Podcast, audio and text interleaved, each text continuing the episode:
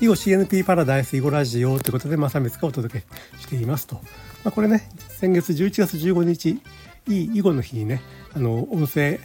配信と YouTube チャンネル同時スタートしてですね、まあ、最初囲碁で遊ぼうというアプリとぷよ語ねその2つを、まあ、YouTube チャンネルの方では中心にやってきてたんですけども、まあ、その後ねもうもう少しバリエーションがあった方がいいかなということで Nintendo Switch まあ、それこれは、えーと、昨年の春に Nintendo Switch ライトをね買ってたんで、まあ、それも、まあ、どんな囲碁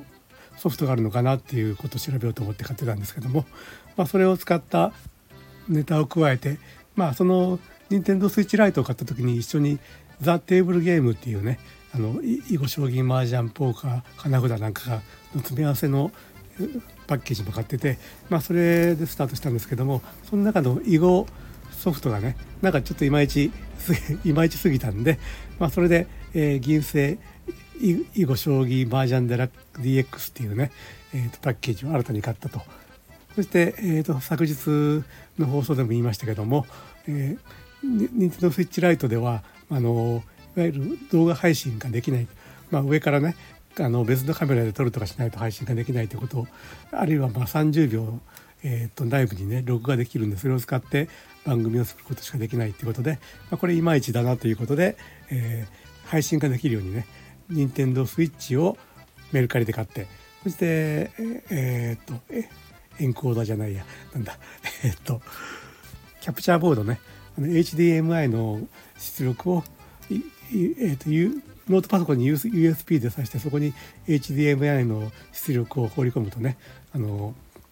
パソコンの中でその映像がね扱えるようになるというキャプチャーボードをゲットして、まあ、昨日からねあのプレイライブプレイ動画配信もできる環境を整えたというところで、えー、と12月今日12月9日を迎えたわけですけどもでね